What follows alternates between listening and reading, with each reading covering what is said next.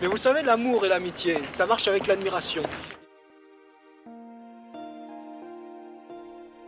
Admirare. J'invite les gens que j'admire, des images qui m'ont permis, qui me permettent encore de m'éveiller. Que cachent ces images? Qu'est-ce que ces images disent de nous? Je me change en miroir pour, je l'espère, mieux le dévoiler. On est bien là, il y a un petit courant d'air? Alors bonjour Laure, merci d'être là avec nous euh, dans ce sixième, genre, sixième épisode d'Admirare. Euh, alors je vais te présenter rapidement et puis ensuite on passera donc euh, au rituel de- des raisons de mon admiration. Alors on est amis tous les deux, on va pas mentir sur, sur ce point, on s'est rencontrés par hasard, on a beaucoup discuté, beaucoup débattu aussi. T'es la troisième femme invitée dans ce podcast. Donc pour l'instant, on à 50-50. Donc je suis bien, je me prendrai pas de dague dans le dos. euh. Et tu as 31 ans, tu es une ancienne danseuse élève de Polytechnique que tu as intégré par les voies parallèles, comme Thomas, euh, le premier invité de, ce podcast. Et puis, euh, j'ai relevé un point. Alors, tu vas me dire après que tu as fait du conseil, je sais, ça m'a moins marqué. Mais j'ai relevé un point qui était intéressant en pensant à Thomas et à toi. C'est que lui, son chiffre préféré, son mot préféré, c'est 3. Et toi, on va y revenir pendant le pendant l'entretien, mais j'ai le sentiment que dans ton parcours, dans ta personnalité, il y a au moins la dualité. Et donc, du coup, j'ai retenu le chiffre 2 pour toi. Euh, voilà, donc aussi, je fais une parenthèse. On a fait un bonus. euh, avant, on a enregistré un épisode bonus sur comment intégrer une école d'élite, en l'occurrence Polytechnique, que je vous invite à l'écouter. Tu as quelque chose à ajouter jusque-là? Euh, bah, c'est surtout un épisode sur l'admission sur titre quand on vient de l'université. Euh, voilà, ça s'adresse moins aux prépas, même si c'est potentiellement intéressant pour eux. Ouais, c'est une très très bonne Mm. remarque. Merci Laure. Alors, pourquoi je t'admire et pourquoi tu es invité ici aujourd'hui? Profites-en. Alors d'abord, tu es une femme intelligente, ambitieuse, sincère, ce qui est moins courant que l'intelligence et, et l'ambition. Mais évidemment, c'est pas suffisant pour être euh, ni dans la vie ni pour euh, être invité dans ce podcast. Je crois que ce que j'admire, c'est que tu as tes fêlures, certes, comme tout le monde, mais tu te bats, tu te regardes, tu es lucide sur où t'en es dans ta vie, euh, tu sais que t'es pas encore à ta place, que t'as pas encore trouvé ta septième orange, et Mhm. c'est- de ça qu'on va parler aujourd'hui. Tu te mens pas, tu mens pas aux autres, et ça, quand même, du coup, on me l'a dit, c'est euh, le socle, quand même, pour pouvoir avoir des relations sincères et Mhm. profondes avec les autres. Euh, et puis, ce qui nous rassemble, je crois aussi, c'est la recherche d'un idéal. T'as pas abandonné l'ambition de vivre une vie qui, qui soit enthousiasmante, avec des émotions fortes, qui soit euh, intenses et denses. Donc je crois ça c'est euh, ce que j'admire et aussi ce que je recherche, donc euh, ce qui nous rassemble tous les deux. Et donc euh, rentrons tout de suite dans le sujet, dans le cœur du sujet. Et donc toi, comment tu as fait, comment tu continues de faire, comment tu chemines pour trouver du coup justement ce projet qui va, qui va t'emmener bah, vers toi-même, vers tes désirs les plus profonds? Donc je fais une dernière parenthèse, après je me tais, je te laisse la parole. Euh, des- plusieurs auditeurs m'ont demandé d'introduire un peu mieux la septième orange, c'est-à-dire donc ma boîte euh, et Mhm. puis ma méthode pour accompagner euh, des gens à trouver justement leurs désirs les plus profonds et puis cheminer vers ça. Alors, le, en quelques mots, l'inspiration, c'est Romain Gary dans le roman La promesse de l'aube. Il cherche, il a, genre, il a je sais plus quel âge il a, 13-14 ans, il cherche à jongler avec 6 oranges, 6 balles. Ça marche très très bien. Euh, à l'époque, le champion du monde, il, jongle avec 8 balles, donc c'est très très fort ce qui est fait. Euh, et il essaie d'attraper la septième. Et en fait, il n'y arrivera jamais. Dès qu'il ajoute la septième, tout s'écroule. Mais il explique que c'est le moment où il a compris intuitivement, et des années plus tard mis le doigt dessus, quel était son désir le plus profond. Et son désir le plus profond, c'était d'atteindre un impossible, c'est pardon, c'est l'impossible atteint et réalisé. Ce qui est une forme d'idéal et d'absolu. Donc Mm. c'est aussi pour ça que je l'évoque euh, avec toi. Euh, et ce qui croise avec un autre épisode, l'épisode de Christophe Ménet, où on avait évoqué une vidéo de Brel, où finalement Brel raconte qu'à 17-18 ans, qu'on a fini l'adolescence, on a goûté à beaucoup de choses, on sait ce qu'on désire intuitivement, et tout le travail, c'est d'après aller le découvrir. Mm. Je m'explique. Je crois qu'un homme se termine vers 16-17 ans. On peut pas, euh, loi générale, enfin. Mais vers 16-17 ans, un homme a eu tous ses rêves. Il ne les connaît pas. Mais ils, sont passés. Ils sont passés en lui. Il sait s'il a envie de, de brillance ou de sécurité ou d'aventure. Ou il le sait. Il ne le sait pas bien. Mais il a ressenti le goût des choses, comme le goût du chocolat, comme le goût de de la soupe aux choux. Il a le goût de ça. Et il passe sa vie à vouloir réaliser ces rêves-là. Et je crois qu'à 17 ans, un homme est mort, ou il peut mourir. Et après, je sais en tout cas que moi, je- j'essaie de, de réaliser les étonnements plutôt que les rêves. J'essaie de réaliser les étonnements que j'ai eus jusqu'à, mettons, 20 ans. Enfin. Et une fois qu'on a trouvé ça, bah après c'est beaucoup plus facile, il y a juste qu'à travailler à le réaliser. Quoi. Voilà, euh, donc c'est vrai, les gens que j'accompagne, c'est plutôt des gens qui ont envie de réaliser leur désir euh, absolu, euh, d'être parfaitement eux-mêmes. donc on va quand même, et je crois que toi aussi tu es dans ce chemin-là, donc c'est ça qu'on va discuter. Je voulais te remercier aussi quand même bah, de nous faire l'amitié de raconter cette errance, qui à mon avis est magnifique, parce que du coup, bah, le, bilan, à mon avis, on le fait à la fin de sa vie, et quand tu as cheminé vers toi et qu'à la fin de ta vie, tu as mmh. réalisé ce que tu voulais réaliser, même si ça a pris plus de temps que les autres, tu es quand même très très bien avec toi-même et avec l'acceptation de la mort. Et voilà, ça va aussi beaucoup servir aux autres. Donc merci beaucoup Laure pour, euh, pour ce partage qui va commencer tout de suite. Merci Mika de me recevoir aujourd'hui et puis bah, j'espère que ce sera, ce sera intéressant pour, pour, euh, pour tout le monde. Pour moi aussi peut-être, on ne sait pas. Ah bah peut-être que tu vas apprendre des trucs. Ouais. Alors, donc je connais bien ton parcours. Euh, voilà, j'ai l'impression qu'il y a une étape 1. toi qui es aussi dans la recherche de l'idéal, l'étape 1, mm. j'ai l'impression que c'était la danse. C'est-à-dire, est-ce que euh, tu as eu l'impression que c'est le moment où. Est-ce que l'idéal, du coup, dans la danse, tu le recherchais dans le corps, dans le mouvement ou dans l'expression de soi, des émotions à l'intérieur? Est-ce que c'était ça? Euh, La danse. Ouais, alors, enfin, je sais pas, je sais plus si tu l'as raconté, mais oui, pour refaire très rapidement mon parcours, moi j'ai eu mon bac et puis j'ai enchaîné avec une école de danse professionnelle en jazz pendant deux ans à Paris. Et puis, euh, et puis après, euh, j'ai euh, bifurqué vers des études scientifiques à l'université. Et trois ans après, j'ai passé les concours des écoles d'ingénieurs et j'ai intégré Polytechnique. Voilà, ça c'est juste pour le schéma un peu global. Merci de le rappeler, je ne l'avais pas rappelé en effet. Et pour répondre à ta question, la danse, pour moi, c'était mon moyen d'expression. Je pense que j'étais, j'avais du mal à m'exprimer avec les mots. les mots, la voix, c'était pas, enfin, ouais, c'était pas quelque chose de d'évident pour moi. Et, tu vois, par la suite, j'étais plus euh, une, scientifique qu'une littéraire. Donc, euh, je, voilà, je pense que c'était comme ça. Et, par contre, euh, la danse, c'était clairement mon moyen d'expression et mon moyen d'expression physique.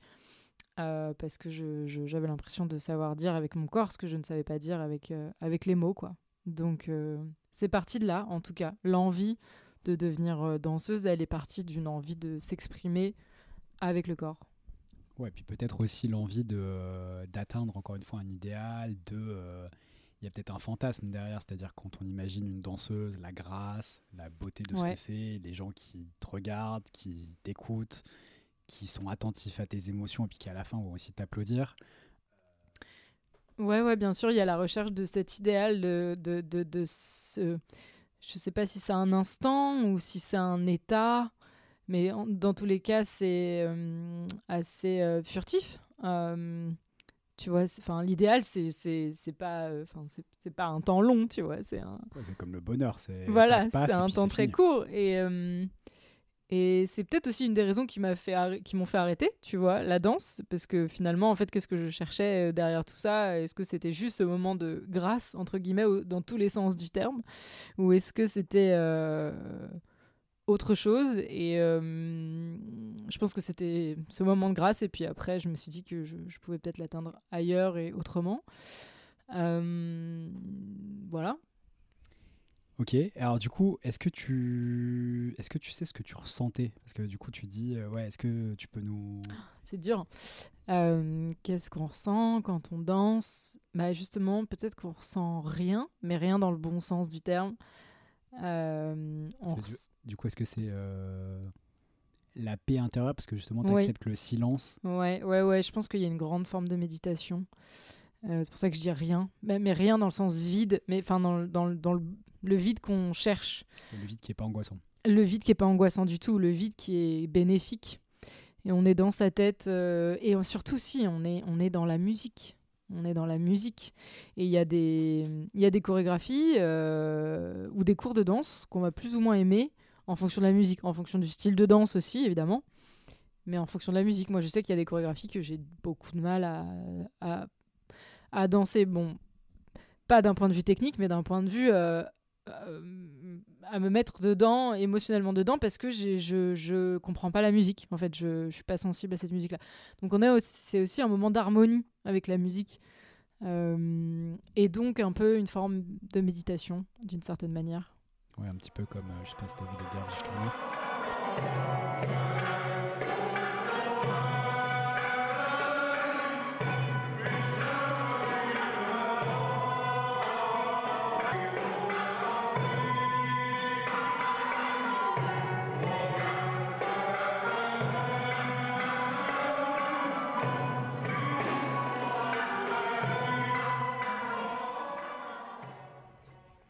Les derviches tourneurs, c'est, euh, je crois que c'est un courant religieux, ou en tout cas, euh, ou non religieux, turc, si je dis pas de bêtises. Et en fait, c'est des hommes ouais, qui tournent comme robes. Une, ouais, qui tournent comme Ouais. une toupie sur eux-mêmes. Et en fait, tu, peux, tu ne peux y arriver que si tu dans une forme de méditation. Mm. Et effectivement, c'est euh, Mm. sublime. Si on rentre un peu dans le sujet, qu'est-ce qui bloque? C'est-à-dire, tu, du coup, tu fais de la danse, tu en fais une première année, tu en fais du coup une deuxième année, si je me souviens bien. Comme dans tout ce que tu fais, j'imagine, tu t'investis énormément. Et à quel moment se passe la bascule à, quel moment tu te dis, je vais pas continuer, je vais passer à autre chose Ou à quel moment ça bloque Et pourquoi ça bloque? Bah, en fait, dès le début, euh, j'ai un peu passé un, contrat moral avec euh, mes parents, euh, avec lesquels on s'est dit, bah, enfin, en fait, j'avais envie d'être danseuse depuis mes 10 ans. Et j'avais envie de faire une école de danse depuis mes 10 ans. Et donc, un peu le contrat qu'on s'est passé entre parents-enfants, c'était euh, tu passes ton bac, et puis euh, on verra à ce moment-là. Donc, ok, fair enough, j'ai passé mon bac, je l'ai eu, euh, avec une, bonne mention. Et donc, du coup, bah, je leur ai dit, bah, c'est bon, j'ai mon bac là, donc je peux faire mon école de danse. Ils m'ont dit, ouais, très bien, euh, pas de souci. Euh, mais on s'était dit, euh, bah, c'est un essai, parce que dans le sens où la danse, euh, je connais très bien les associations de danse, j'en ai fait beaucoup, tout ça, mais le milieu professionnel, c'est encore un autre milieu. En faire son métier, c'est encore une autre dimension. Donc, donc il y avait un peu cet état d'esprit de test. Donc dès le début, tu vois, je me disais, j'essaye. C'était un test. Et puis j'ai essayé un an. Et, alors, pardon, je te coupe, mais est-ce Ouais. que tu crois que le fait de te dire psychologiquement, je teste, on verra, c'était déjà une forme d'échec dans le sens où tu t'ouvrais la possibilité. Ah, parce que, attention, je modère ce que je dis. À la fois, je trouve que c'est une prise de risque magnifique et que tu t'autorises ça après le bac. À mon avis, c'est un des facteurs de réussite dans la vie. C'est-à-dire qu'en fait, tu as choisi de faire ce que tu as envie de faire, euh, très jeune.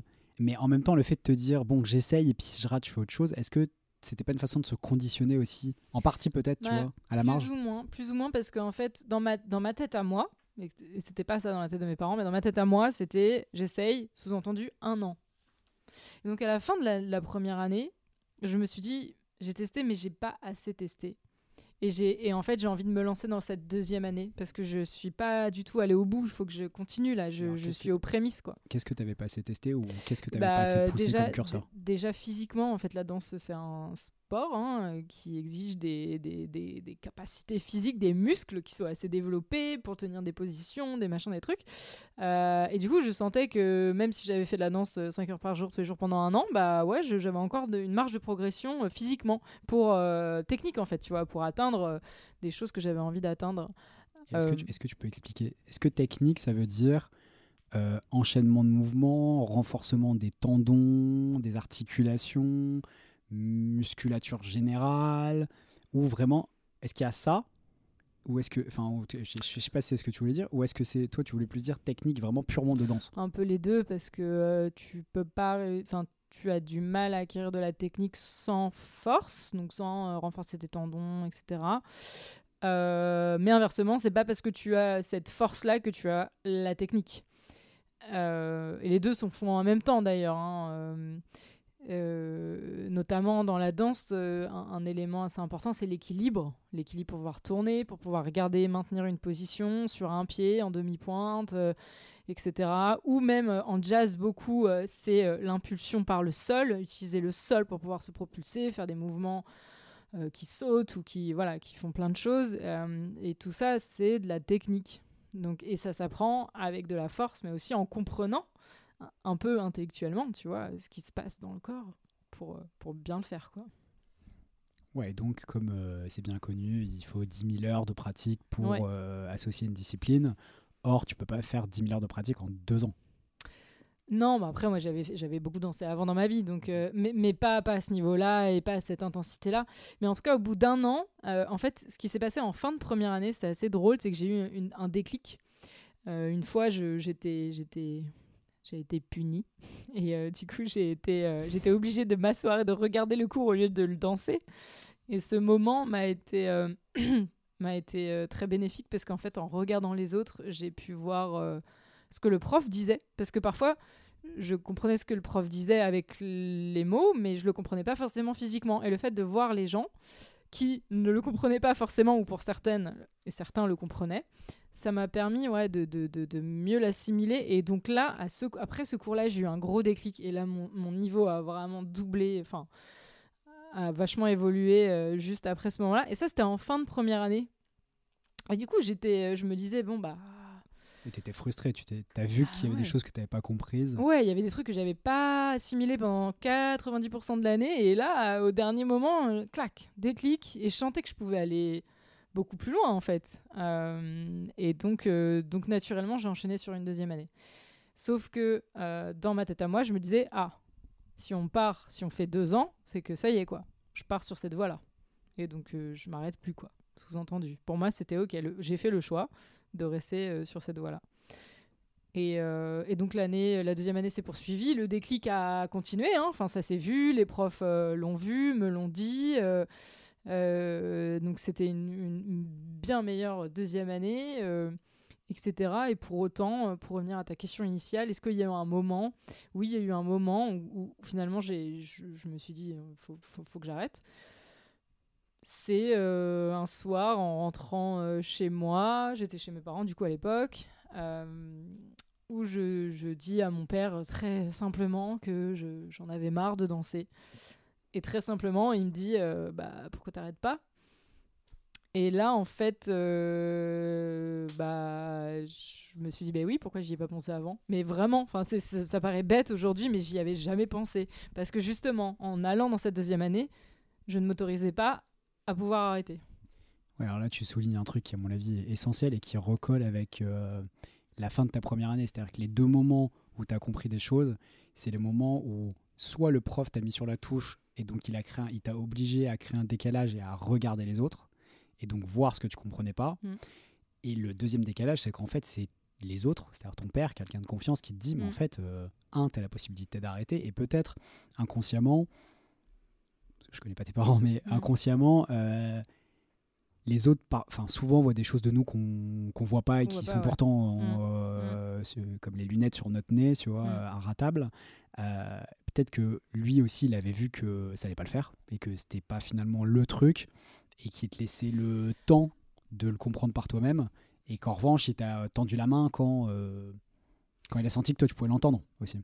Mais franchement, très certainement. Moi, je sais qu'à posteriori, ma mère m'a dit euh, que pendant mes années de danse, elle me voyait pas très heureuse. Et, euh, et moi, je le, moi, moi je, le vivais un peu comme ça, mais je me disais, c'est normal. Enfin, la danse, c'est un milieu difficile et il faut, il faut, faut se donner à 300% en fait pour réussir et, c'est normal. Mais à cette à ce moment-là de ma vie, j'avais pas encore vraiment conscience du bonheur, etc., etc. Et donc je me disais, bah voilà, c'est normal de, de- d'en chier un peu. euh, c'est pour, pour atteindre un idéal justement qui, qui, qui viendra plus tard. Donc c'est normal. Ouais, tu, tu me fais une transition magnifique parce que euh, on a déjà euh, évoqué ça en off, mais euh, parfois j'ai l'impression, et c'est le cas, on est hyper nombreux à tomber là-dedans, c'est-à-dire que tu as un fantasme, il y a un truc que tu as absolument envie de réaliser qui est pas le truc pour toi, soit parce que euh, t'as pas de talent dans ce domaine, toi c'était pas ton cas, hein, je pense que tu manquais plus de pratique, parce qu'on on a déjà discuté, mais parce que t'as pas de talent, parce que tu as manqué de pratique, que t'as pas commencé assez jeune, ou pour plein d'autres raisons. Et puis il y a un truc qui est juste à côté, qui est pas loin, et qui finalement est le truc, et donc tout l'enjeu, il est dans le fait d'accepter de lâcher le fantasme pour finalement bah, continuer de chercher le truc qui marche bien. Et il y a quelques semaines, quand je savais qu'on allait, euh, allait euh, se voir pour, faire le podcast, je me baladais dans la rue et euh, en aléatoire, une chanson est, euh, passée dans, euh, dans mes écouteurs que j'adore, une chanson de Christophe qui s'appelle Ange Sale. Et le début, ça commence vraiment comme une musique de boîte à musique, c'est-à-dire que le, dans ma tête, c'était vraiment les images qui se faisaient, c'était le moment où on ouvre une boîte à musique, on découvre la petite danseuse, elle tourne et la musique. Et donc évidemment, j'ai pensé à toi.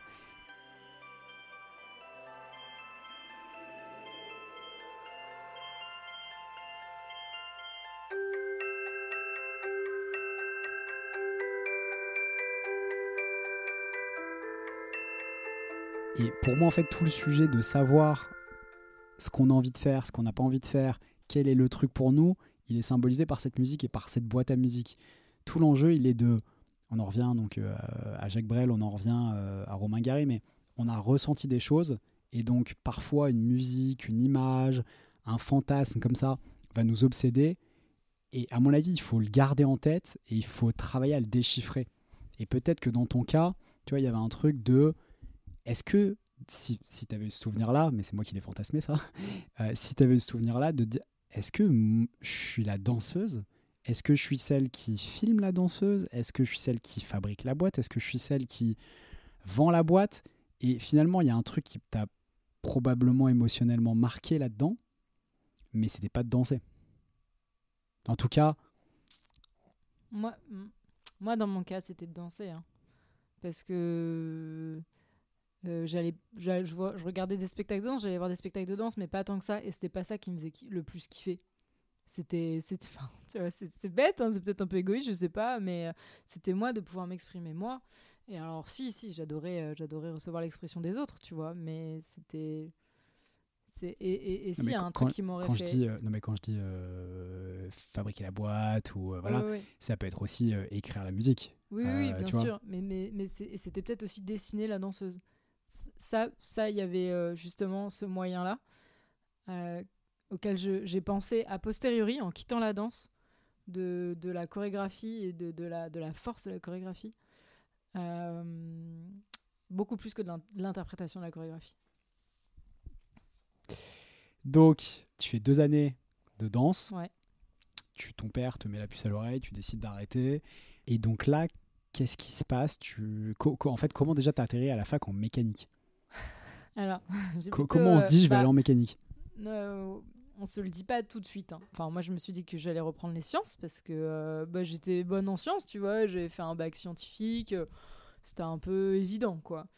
Donc, euh, je suis allée euh, à Jussieu, à l'université Pierre et Marie Curie. Donc, j'ai atterri en L1 de maths, physique, euh, chimie, info. Enfin, là, il y avait tout ça dedans. Mhm. Ensuite, j'ai fait une L2, toujours un peu généraliste, qui même qui préparait aux écoles d'ingénieurs. Donc, on parle de prépa NC. Donc, c'est une prépa dans la fac. Parce qu'on était une petite classe, on devait être 25. Euh, et on avait euh, les, les amphis et les TD étaient que pour nous. On n'était pas mélangés dans des grands amphithéâtres euh, avec. alors, si pour quelques cours éventuellement, mais, mais on était quand même souvent que nous. Ah, donc ça s'apparente quand même à une classe préparatoire. Ça, très proche. Ouais, une classe préparatoire.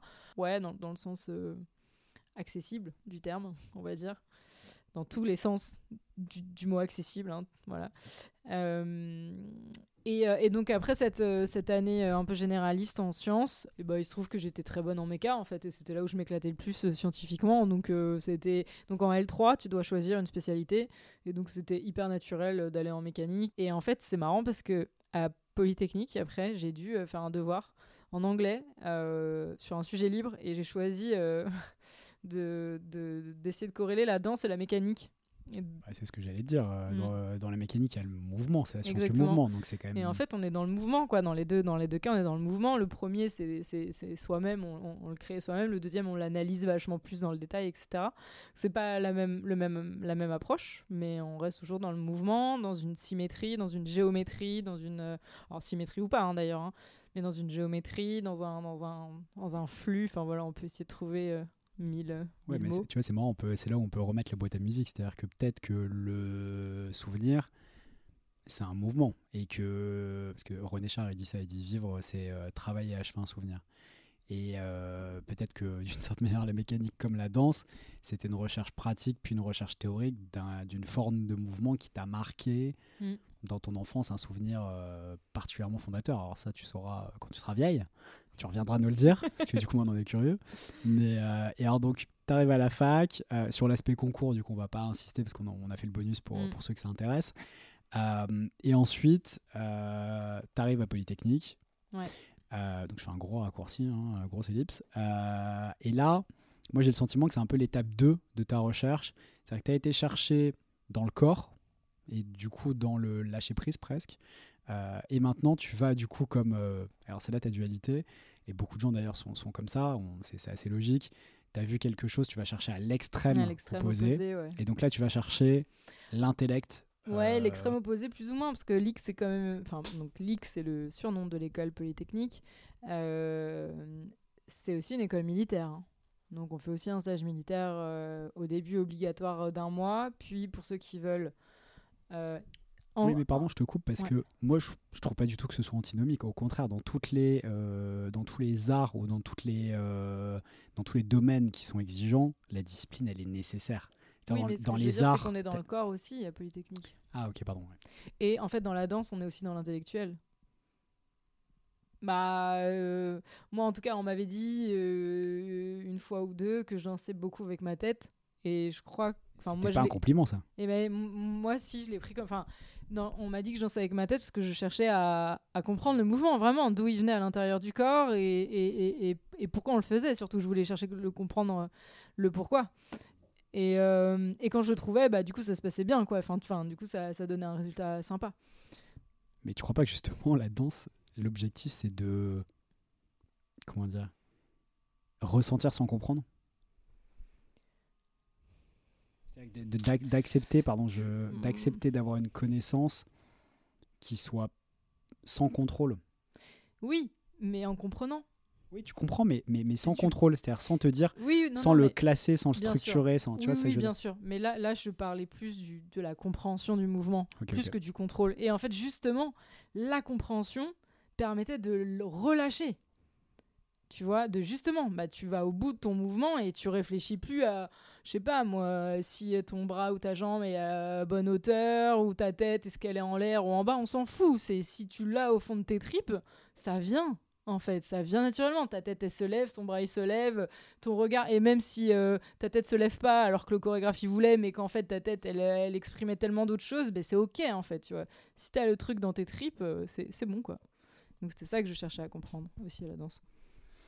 Là, donc tu pars dans, l'idéal euh, intellectuel, euh, l'école peut-être la plus euh, intello de France, dans un pays qui est relativement intello. Et là, comment ça se passe? Est-ce que tu trouves l'idéal? Est-ce que tu trouves pas l'idéal? Qu'est-ce que tu ressens là quand tu Quand j'y suis, je ressens un sentiment de, de- de- d'être un peu perdu, de pas avoir trop réfléchi à ce que je pouvais m'attendre dans cette école parce que j'étais à la fac et que je me disais, bah, faut que j'intègre une école, donc autant intégrer la meilleure école, donc euh, voilà, on, prend le temps de se préparer, etc. Mais en fait, on prend peu le temps de se projeter. De, de savoir à quoi ça ressemblait et, et, je me souviens être arrivé les premiers jours et à rien comprendre mais vraiment les gens à utiliser des mots que je comprenais pas et, et je me disais mais comment ils font les autres? Pour euh, connaître ces mots-là et souvent c'était des prépas qui étaient briefés par euh, bah, les anciens prépas qui revenaient dans la prépa donc effectivement ils avaient déjà un peu le jargon là où moi universitaire j'avais pas d'exemple en fait hein. donc euh, bah j'étais un peu perdu Ouais, donc ce que tu racontes, c'est très drôle parce que ça arrive dans tous les microcosmes. Ça, c'est Mm. un truc qui est assez drôle. Bah, chaque microcosme, chaque groupe a ses règles, ses valeurs, son fonctionnement, son langage, qui d'ailleurs n'a de valeur que dans ce microcosme. Et parfois, quand tu importes quelqu'un qui n'est pas issu du sérail, il va être euh, extrêmement parfois choqué des règles euh, ou des valeurs euh, de, de- du cercle. Euh, et ça peut être très très très déstabilisant effectivement parce que et alors, je crois que tu, tu m'avais dit ça aussi en off. Vous vivez sur le campus, vous êtes Ouais. toujours tout seul. ouais donc tout en plus, fait ouais. très vite, il y a un côté, j'imagine, sectaire de j'appartiens ou j'appartiens pas. Ouais, un petit peu, ouais.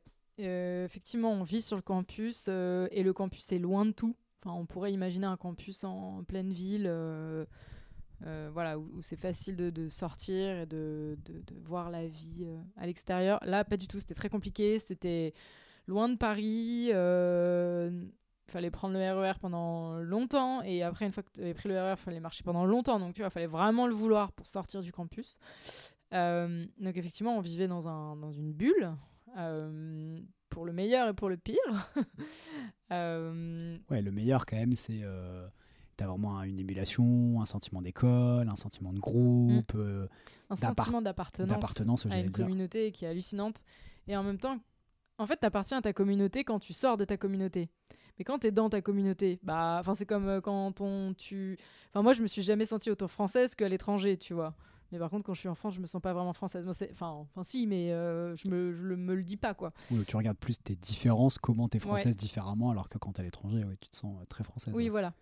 Et donc là, euh, c'était exactement ça, quoi. C'était euh, quand tu sors euh, à l'extérieur de l'école, tu te sens polytechnicien, polytechnicienne, et quand tu es dans l'école, bah, t'en es, t'es comme tout le monde, quoi. Quand tu es confronté à des gens normalement intelligents, tu te sens polytechnicien ou Ouais, polytechnicienne. ouais, exactement. Tu es aussi dans un environnement, euh, effectivement, très, très, très stimulé intellectuellement. Euh, ce, qui, ce qui peut être génial, euh, et moi ça m'a vachement élevé, et, et- et ça fait qu'aujourd'hui j'ai l'impression de, de- de penser euh, différemment que si je n'avais pas fait cette école, enfin j'imagine en tout cas.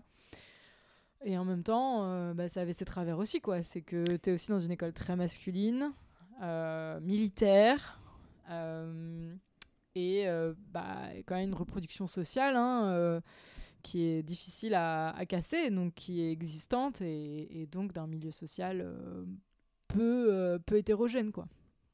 Oui, c'est une façon extrêmement polie et gentille Ouais. de le dire. Euh, alors, je reviens sur deux choses que tu as dites.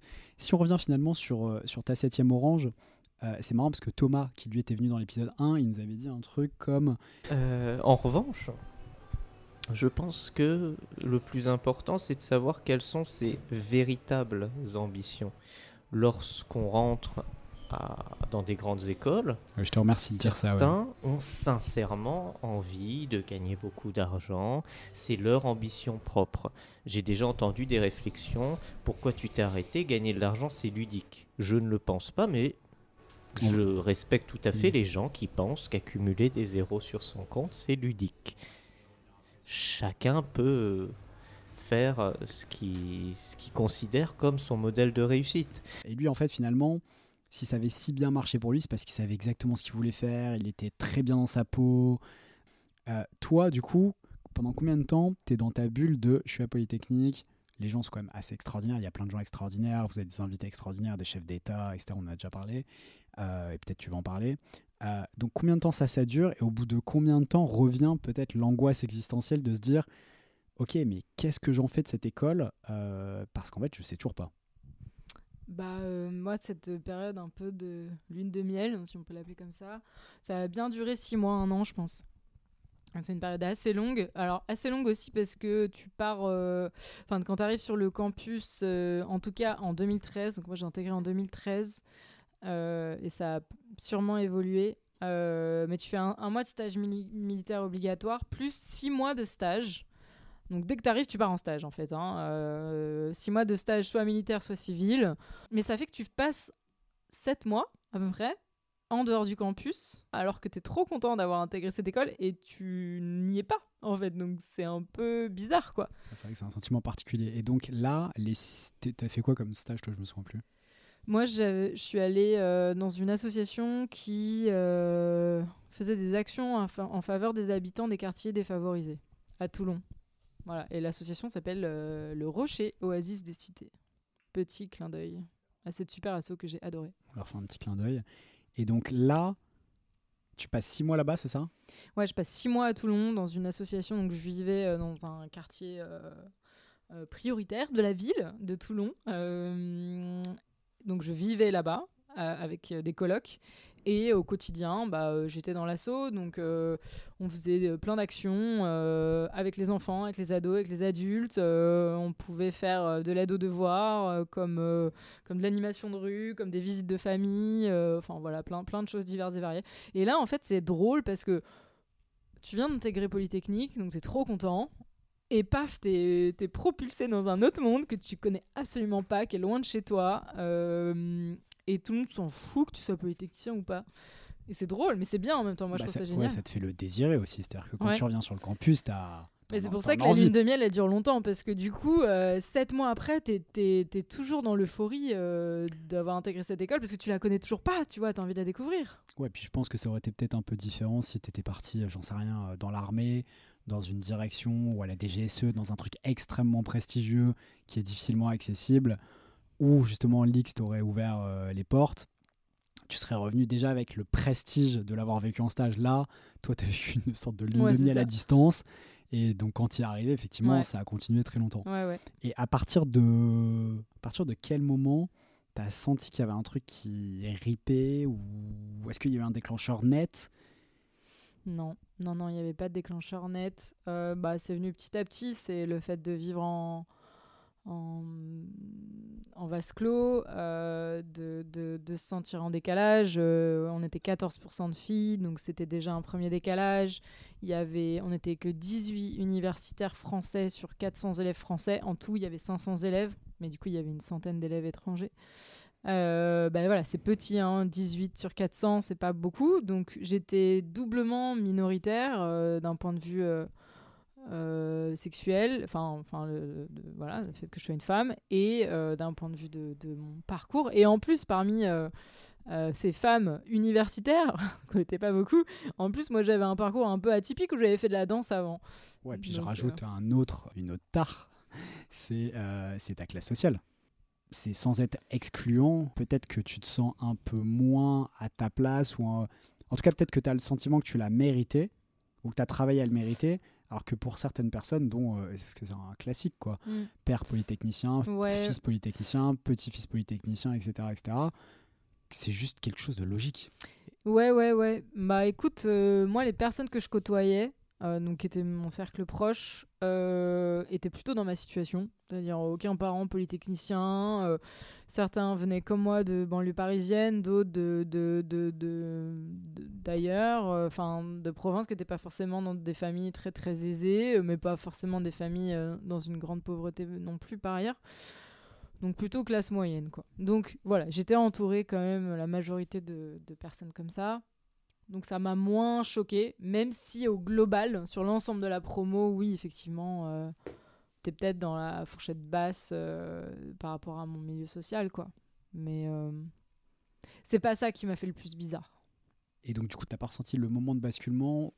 Euh, non, bah non, non, c'est venu vraiment petit à petit, ça s'installe doucement, mais sûrement, et, et petit à petit, on... bah, en fait, enfin, déjà naturellement, il y a un comportement euh, qu'on adopte, c'est euh, on a envie bah, de, d'être intégré, hein, à un groupe, euh, il n'y a rien de plus humain, et donc euh, bah, on, on s'adapte, quoi, on s'adapte euh, aux personnes qui sont autour de soi, et, et- et on, se, on se change, hein, ouais. on se transforme. C'est ce que j'allais dire. Donc là, en fait, tu te forces dans le moule, Ouais. pour le dire franchement. Et du coup, tu as l'impression d'y laisser des parties de toi-même? Ouais, je pourrais pas te dire quoi ni comment, mais c'est un, un truc que je ressens. Mais euh, Et alors, du coup, si on prolonge la logique, donc tu te forces dans le moule et finalement, le moule, tu arrives à y entrer. Ou le moment où tu comprends que ça marche pas, c'est parce que justement, tu sens que t'as beau forcer, tu vas pas rentrer dans le moule. en fait. je sens que le moule il est quand même bien rigide et que euh, moi, euh, moi non quoi. Enfin, tu vois, enfin, j'ai pas cette forme là, on va dire. Ouais, et alors après, pardon, je te coupe, désolé, mais je te laisse finir après. Mais est-ce qu'il n'y a, y a pas aussi un élément qui est euh, finalement ta première décision de, après le bac, décider de danser? C'est ce que, ce que tu es en train de dire, c'est-à-dire que toi, tu voulais plus d'air, plus d'espace, être dans ta direction et pas être dans le moule. Et est-ce que du coup, ça, c'est pas aussi euh, ce qui a bloqué? C'est-à-dire plutôt que les grandes écoles, ça marche très bien pour les gens qui veulent être dans le moule, tirer profit de la Mm. carte de visite que c'est. Mais dès que tu veux t'exprimer de manière un peu unique, personnelle, etc., c'est un outil quand même qui est utile. Mais en revanche, il faut que tu acceptes que tu vas être différent, que tu Mm. vas te construire en Faut opposition. fort. Faut être fort pour pouvoir le faire. Faut avoir vachement confiance en soi, être super aligné à l'intérieur, être vachement bien dans ses pompes. Moi, à l'époque, je l'étais pas parce que mais mais mais c'était normal. Enfin, tu vois, je, je je savais pas ce que je voulais faire dans la vie déjà, donc euh, pff, je pouvais pas dire que j'étais alignée. Euh, et en plus, euh, j'étais une femme. Donc dans la minorité universitaire, donc il y a quand même cette petite voix qui te dit ouais mais bon par rapport au prépa, hein, tu vas pas trop te la ramener. Euh, et, et tous ces éléments-là qui faisaient que, bah euh, oui, tu essayes de t'exprimer, mais bon, après tu finis par dire, moi aussi je vais essayer de rentrer dans le moule, ce sera un peu plus confortable, même si tu dois te plier en quatre, quoi. Ouais, alors c'est marrant parce que quand tu, au fond, tu désires pas entrer dans le moule, la seule façon de réussir, c'est en ne rentrant pas dans le moule. Mais effectivement, tu le, tu le racontes très bien. Quand t'es pas encore assez en confiance, Mm. T'as pas cette force mentale de te dire c'est normal que je rentre pas dans le moule parce que un j'ai pas envie, parce que j'ai envie d'autre chose, et puis aussi parce que c'est pas fait pour moi. Et donc du coup plutôt que de euh, le faire et sans en souffrir, en fait t'en souffres parce que t'as pas encore euh, t'es pas encore arrivé là émotionnellement quoi. Ouais, et puis euh, toi, tu parles de j'ai pas envie de faire ça. Polytechnique, c'est une école, hein, c'est pas un métier, tu vois. Comme si on fait une comparaison par rapport à la danse, où la danse c'était une école, mais pour en faire un métier, quoi. La Polytechnique, ça t'apprend pas un métier euh, technique ou quoi. C'est c'est- c'est c'est des cours, quoi, tu vois, plus, plus larges, quoi. Euh, du coup, euh, j'avais du mal à entrer dans le moule de cette école, mais je savais que c'était une école, donc un moment, un passage dans une vie qui permettait après d'ouvrir des portes par la suite. Et comme j'étais, comme beaucoup d'élèves, dans cette incertitude de ce que j'avais envie de faire, je me disais, bah, plus facile d'intégrer une école qui te permet d'ouvrir le maximum de portes, quoi, de manière très, très logique. Ouais, et donc avec le recul, est-ce que tu, est-ce que toi maintenant tu vois la progression, c'est-à-dire les étapes inconscientes, parce que quand tu fais de la danse, évidemment, tu as la tête dans le guidon et euh, t'arrives pas à prendre du recul, etc. Alors que moi, je trouve que c'est une prise de risque quand même après le bac, euh, quand on vient de région parisienne, euh, dans ton milieu social, de se dire bah, je vais faire de la danse et puis ça va être mon métier. C'est quand même une prise de risque immense. Et à mon avis, c'est déjà là que tu es sur le bon chemin, même si tu sais pas trop ce que c'est le chemin, Mhm. même si tu sais pas trop ce qu'est la direction. Et puis après, d'une certaine manière, et on avait déjà parlé aussi en off de euh, Diane Kruger qui a été danseuse, puis Mm. elle s'est blessée, elle a été mannequin, puis elle a été comédienne. Finalement, quand tu décides de cheminer vers toi-même, que tu décides de pas être dans le moule, euh, mais de faire ton chemin, et que tu arrives à valider des étapes, même si t'es pas au bon endroit, même si tu n'attrapes pas ta septième orange, tu as vu et tu as fait un chemin avec des exigences, une discipline, etc., qui font que quand tu vas changer de discipline, tu pars pas du tout de zéro en réalité.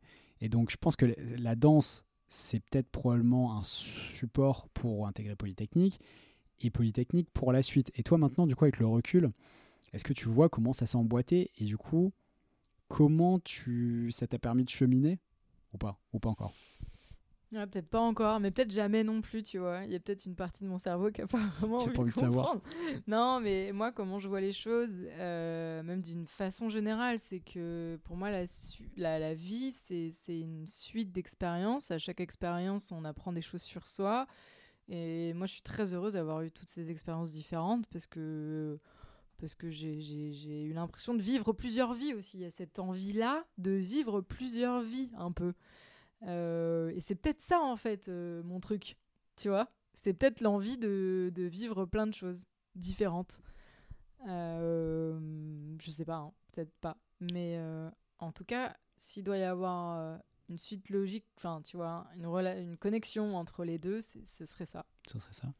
Et alors, du coup, quand je, quand je préparais la- le, le podcast, je me disais, je repensais euh, à un petit peu des règles, c'est-à-dire, euh, parce qu'on m'a demandé ça aussi, certains auditeurs m'ont demandé ça, ça de rappeler un peu des règles de, de fonctionnement, que ce soit de la société, euh, que ce soit de la construction de soi, etc.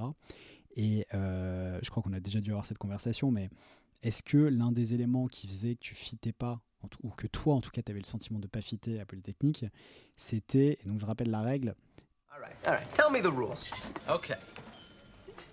No calls the next day. So you have the sex. Next day you don't have to call.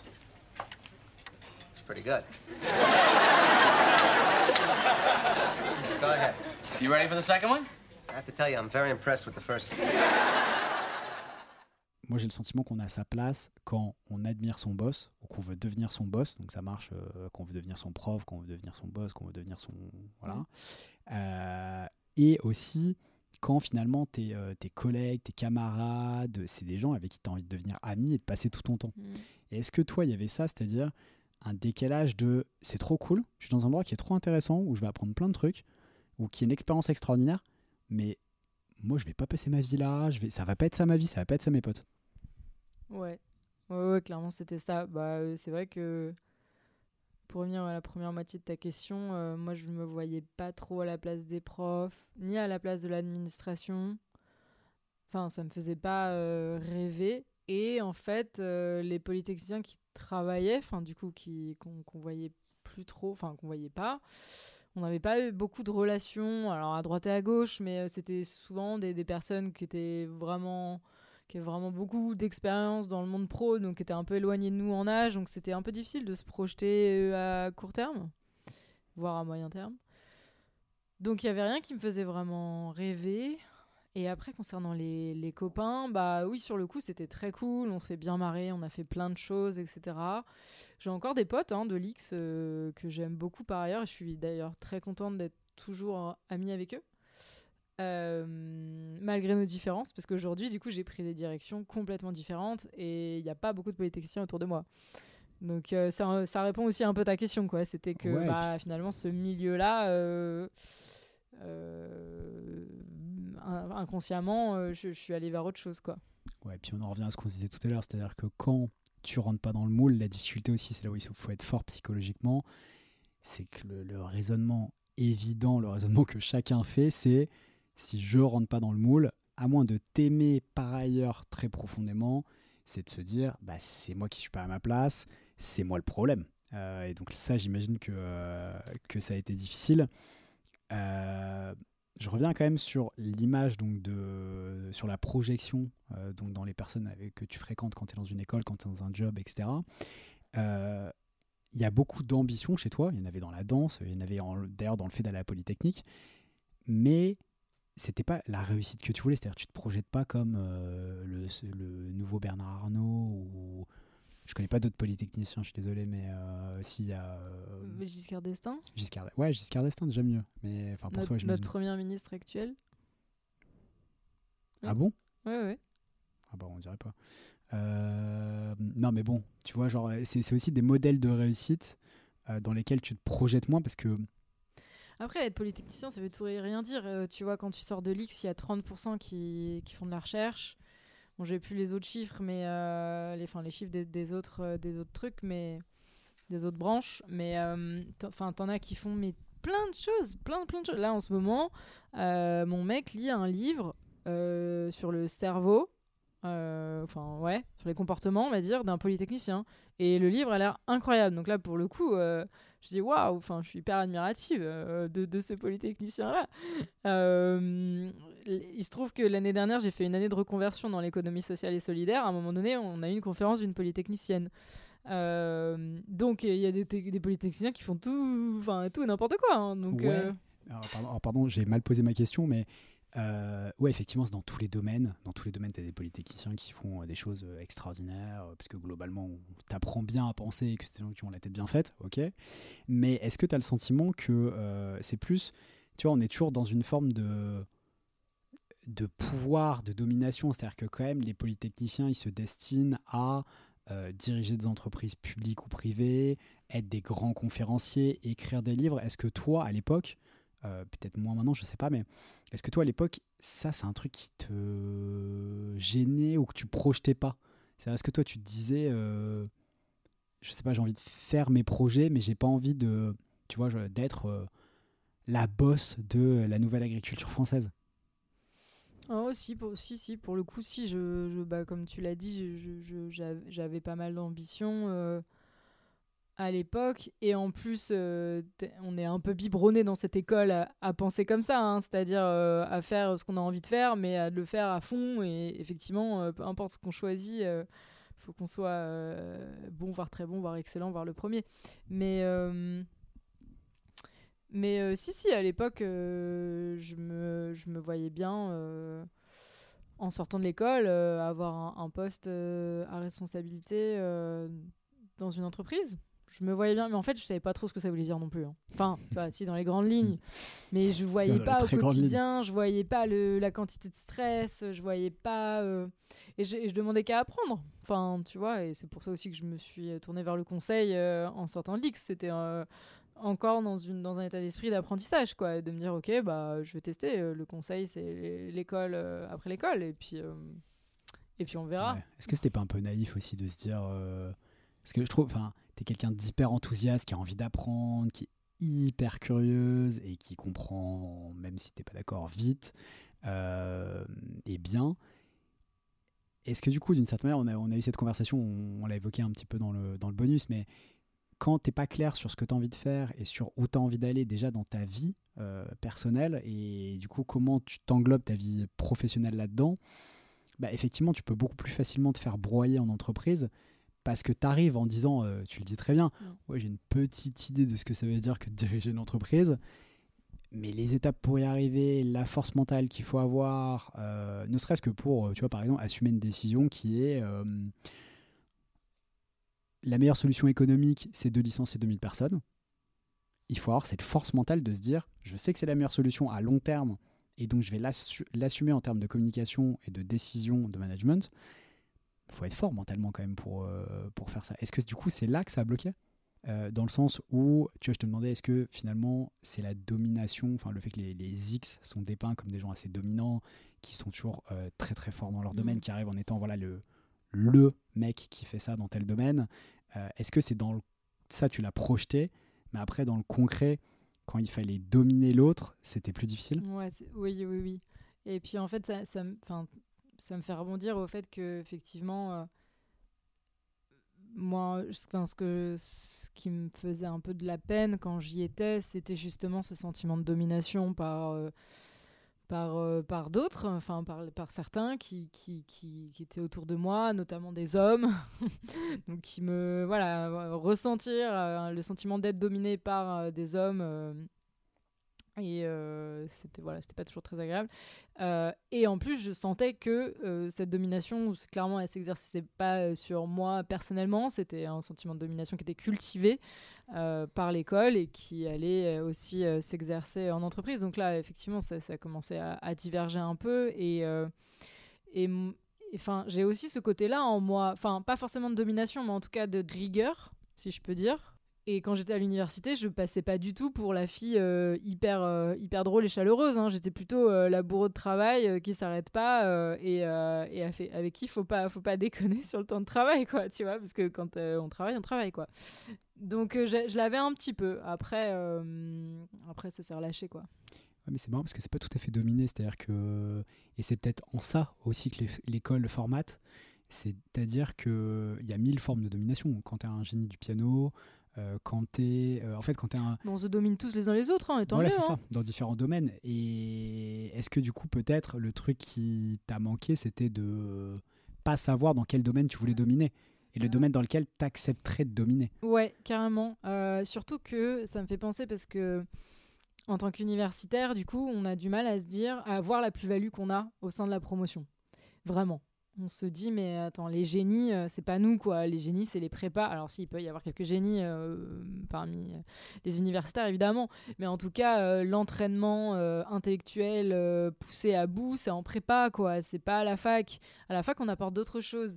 Et c'est pour ça qu'ils ouvrent aux universitaires. Sauf que nous, on sait pas trop ce qu'on apporte. enfin, vraiment, on se pose la question. Et puis surtout quand tu arrives dans l'école et que tu es jeune et que tu es dans ce qu'on évoquait, c'est-à-dire cette forme de cocon éloigné de Paris, t'as pas ce recul, pas du Ouais, tout. t'as Pas T'es de beaucoup recul trop jeune. tout.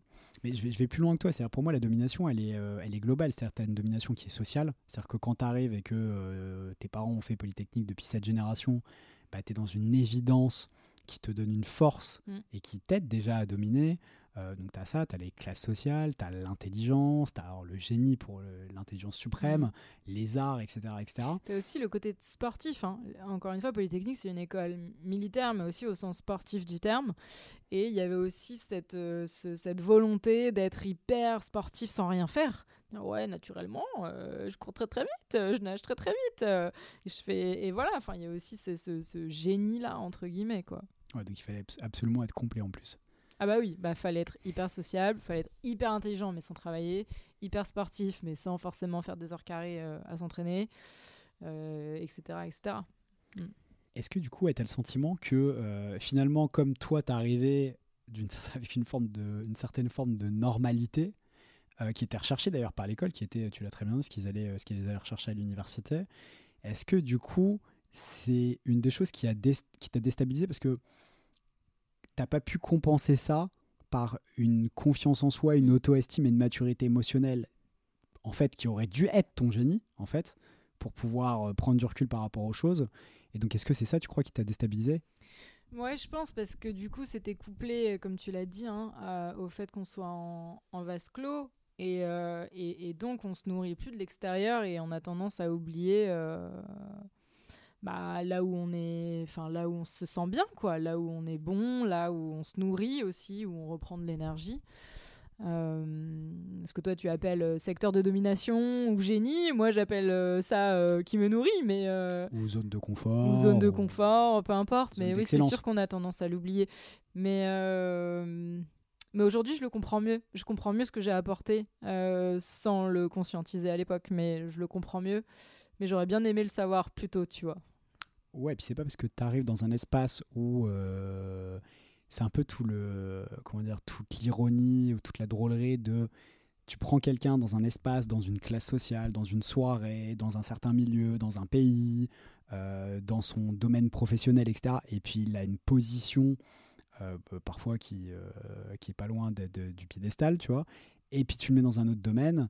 Et là, Bah. euh, c'est un mec euh, tout à fait normal. Donc il y a aussi, il y a ouais, aussi cette illusion-là. Mm. Et euh, donc après Polytechnique, euh, moi j'ai le sentiment que tu as continué à te construire donc avec cette dualité en allant chercher un petit peu l'opposé, puisque du coup tu allé dans l'économie sociale et solidaire. Ouais, Donc- du coup, je suis passée par le conseil euh, un peu traditionnel euh, dans des entreprises, euh, voilà, des entreprises françaises à la défense, à Paris, donc vraiment un monde très, le monde du travail comme on l'imagine. Et après, effectivement, hop, j'ai bifurqué euh, vers l'économie sociale et solidaire. Alors, est-ce que c'est un pas extrême? Moi, je pense pas. Euh, je suis pas allée euh, élever, euh, tu vois, euh, des Chef vaches. dans le Larzac, ouais. voilà, exactement. Je me suis pas reconvertie au maraîchage du jour au lendemain, en tout cas. Donc, donc non, pour moi, j'ai pas eu l'impression d'aller dans un extrême inverse, mais de changer de voie, ouais, clairement, de changer de voie. Ok, donc euh, c'est un peu la troisième vie, c'est ça? Ouais, c'est un peu la troisième vie, mais j'espère qu'il y en aura d'autres. hein. Enfin, il y, en aura d'autres de toute façon. Moi, je, pense que je vais passer ma vie à, à, à aller- à- enfin, ouais, à aller à fond dans quelque chose, euh, à voir ce, qui me nourrit, etc. Et puis, euh, et puis à un moment donné, à, bifurquer sur autre chose. Mais, mais toujours en, en- en apprenant beaucoup, en fait, tu vois. Je pense que je, je pense que j'ai envie d'apprendre, en fait. J'ai envie d'apprendre plein de trucs et, et qu'à un moment donné, ça m'ennuie, tu vois. Et donc, j'ai envie d'aller ailleurs. Ah, c'est marrant. Donc tu penses que. hum, Parce que moi je pense que le, le désir d'apprendre, dans une certaine mesure, c'est un désir de compensation, ou en tout cas plutôt un mécanisme de compensation euh, pour compenser euh, des Mm. traumas ou euh, des blessures ou juste l'angoisse de la mort. Mais toi, tu crois que tu vas toujours changer d'objet, alors que moi je pense qu'à un moment tu vas trouver Mm. l'objet euh, qui va marcher pour toi. Et c'est là où je pense que tu vois, les planètes vont s'aligner et où tu vas avoir euh, peut-être du mouvement. Et alors là, j'adorerais avoir cette réponse euh, qu'il y avait dans la danse et euh, dans Mm, la mécanique. mécanique. Mais toujours avec cette ambition, et, mais une ambition, et on a déjà parlé, donc tu t'es installé un peu dans l'économie sociale et solidaire, faire des choses pour l'autre, pour la planète, pour la société, c'est important pour toi. Peut-être que, c'est un peu là où je voulais en venir tout à l'heure, c'est-à-dire que peut-être que hum, c'est ça ton espace de domination, ou en tout cas l'espace où tu vas accepter de dominer, parce que ce que je dis souvent parfois quand, quand j'ai des clients ou quand euh, j'ai des gens qui me posent des questions euh, par ailleurs euh, parce qu'on se connaît ou qu'on a des amis en commun, c'est la question à se poser, c'est est-ce que c'est le bon combat? Mm. Et donc le bon combat, c'est est-ce que tu as envie de se, te battre pour Ouais. ce truc? Est-ce que tu as envie de te battre pour cet objectif? Mais c'est aussi, est-ce que tu es capable pour cet objectif de faire des choses que tu n'aurais pas fait ailleurs? Et donc pour, si on l'applique à ton cas, peut-être qu'en entreprise, euh, dominer et prendre des décisions difficiles, c'est quelque chose qui va te titiller. En revanche, dans l'ESS, si ça a un autre but, peut-être que tu seras plus capable de le faire. Ouais, je pense absolument, ouais. absolument, parce que effectivement, ce que tu soulignes, c'est que quand je travaillais dans une, entre... non, enfin, dans une entreprise de conseil pour des entreprises un peu classiques à la défense, je croyais pas au projet, mais je j'y croyais pas déjà par ma posture de consultante, c'est-à-dire que en fait, euh, je venais filer un coup de main de loin, quoi, donc euh, j'étais pas au cœur du projet, donc déjà c'est dur de, de s'approprier le projet, et, et quand j'ai eu, euh, il y a eu des moments où je me suis approprié le projet parce que c'était, voilà, j'étais chef de projet tout simplement. Euh, Ce mot chef de projet. Chef de projet, non, mais au sens. au- non, en fait, juste vrai à un sens moment, quand même, moi, ça me fait, ça me fait rire ces titres chef de projet, Chef de projet, ouais. chef de produit. Mais en fait, il faudrait qu'on le dessine. terme. Tu as un produit et tu as un mec qui est son chef. Ça Ouais. veut rien dire, c'est Ouais, ridicule. bien sûr. Ouais, ouais. Mais là, j'étais plus chef de projet dans le sens euh, leader du projet. euh, c'était, mon projet, quoi, tu vois. Je, je- j'avais une cliente, mais qui regardait de loin. Et, et si j'étais pas là, le projet n'avançait pas, quoi. Et, et donc, dans ce moment-là, tu, tu vois, ce que j'ai adoré, euh, c'était de, de bah, justement de, de- de- d'avoir euh, ce projet, quoi. C'était je le faisais avancer, je le faisais grandir et c'était génial. Et en même temps, j'y croyais pas beaucoup. Enfin, c'était un, un projet qui permettait d'optimiser des coûts, tu vois. Donc bon. euh, Clairement, clairement, ça donne pas envie de te lever à 7h du matin pour aller faire ça. Ouais, mais, mais, euh, mais en tout cas, le, le fait d'avoir quelque chose dans lequel je, je, je, je, ouais, je me suis approprié le truc, tu vois. Et, et ça, ça m'a plu. Mais à un moment donné, ça m'a gonflé parce que bah, l'objectif euh, final, euh, pff, il était. Mais moi, je trouve que tu es extrêmement patiente parce que moi, ça m'aurait gonflé au bout de, je pense, deux jours. C'est-à-dire que. Et tu vois, c'est là où je trouve il se passe des choses aussi. C'est. euh, En fait, il faut se battre, encore une fois, pour euh, quand vous êtes dans la bonne direction. Quand tu sens que c'est une difficulté qui va t'amener plus vers Mm. toi-même, vers ta septième orange, vers le fait d'être à ta place. Mais en fait, se battre dans une direction. Et alors, j'ai une petite anecdote qui, était, qui est très drôle. Quand j'étais en école, euh, je croise euh, un mec de ma promo en soirée, juste à la fin de l'école. Et puis, euh, il me dit Ouais, j'ai signé un CDI, c'est super, etc. Bon, moi, je suis pas du tout impressionné par ce genre de choses. Et, et donc, il nous dit qu'il a signé donc, dans un cabinet de conseil. Donc, tu vois, les chiffres sont élevés, tu gagnes bien ta vie, ça c'est cool et tout. Et puis, il nous dit Bon, par contre, je leur ai demandé tout sauf de la banque, parce que clairement, la banque, j'aime pas ça. Et puis, je le recroise, je sais pas, une autre soirée, quelques mois après. Et puis, il me dit Bon, bah, il y avait vraiment rien d'autre, donc là, pour l'instant, je suis en banque, mais euh, bon, euh, je vais, dès que je peux, je sors. Puis, je le recroise des années après. Et puis, il me dit Bah, en fait, je suis toujours sur la même mission depuis 4 ans. Parce qu'en fait, euh, je suis monté en compétence sur le truc, ça, et donc ouais. après, on m'a Mm. laissé, et donc finalement, maintenant, c'est moi qui gère la mission. Ouais, ouais, bien, bien Et. Pour moi, le truc, il est là, c'est-à-dire, il y a plein de portes ouvertes, il y a aussi des portes qui se ferment, Mm. et acceptez pas de d'acquérir des compétences Qui et servent de. à rien.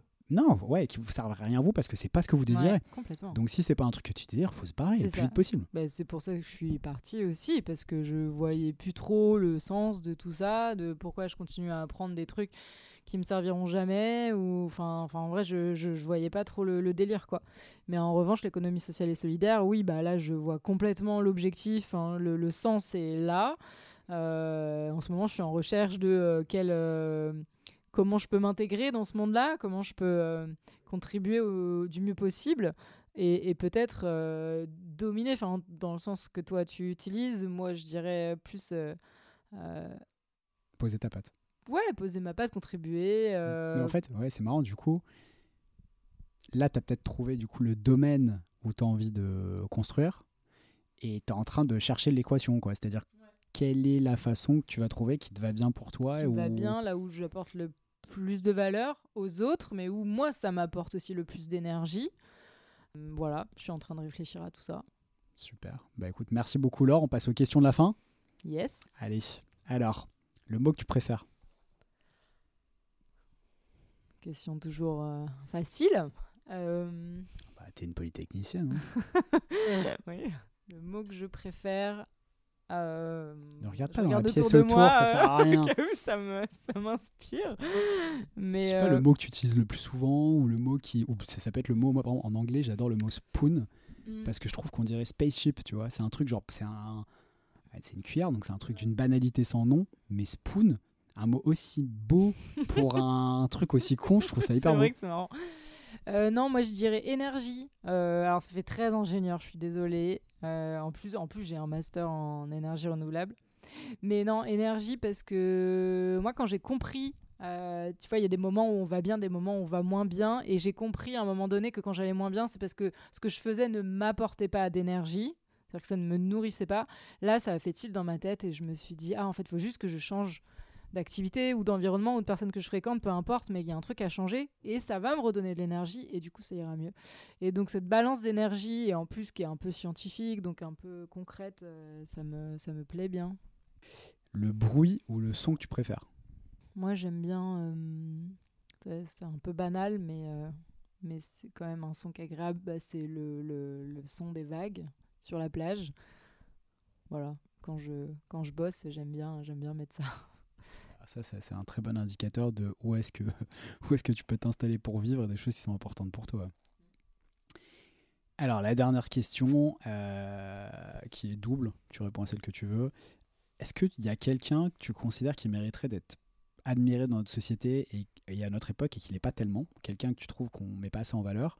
Ou est-ce qu'il y a quelqu'un que tu voudrais voir te succéder euh, dans le podcast?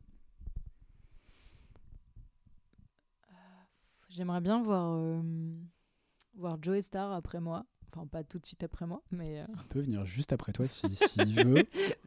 s'il nous, écoute. Il est chaud. Mais euh, non, euh, ouais, je sais pas pourquoi. Enfin, j'ai des idées, mais il y a une forme de. Tu sais ce que tu admires chez lui, c'est marrant. Ouais. Ouais, je pense, ouais. A- Je pense qu'il y a une forme de vérité en lui, euh, qui... mais une vérité comme s'il faisait pas exprès, en fait, de, de la montrer, comme si c'était malgré lui, en fait. Euh, et, et du coup, je... je sais pas, ça me touche, quoi. Ça me touche pas mal. Ouais, c'est quelqu'un de super animal. Ouais, exactement. Animal, instinctif, genre, euh, dans le sens, euh, il n'y a pas de contrôle, quoi. Ok, c'est le côté brut. Brut animal qui te plaît et tu voudrais en savoir plus. Ouais.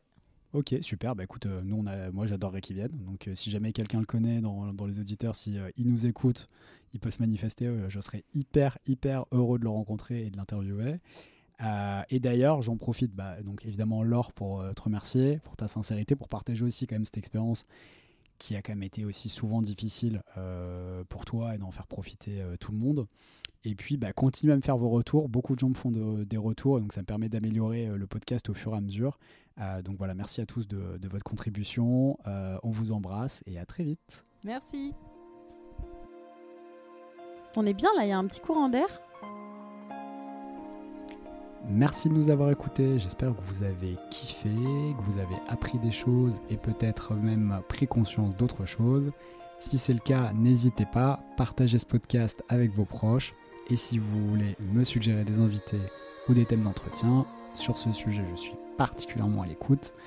Et si vous avez des remarques ou des commentaires, vous trouverez les coordonnées du podcast et les miennes dans la page de description de l'épisode. À bientôt pour justement le prochain épisode. Mais vous savez, l'amour et l'amitié, ça marche avec l'admiration.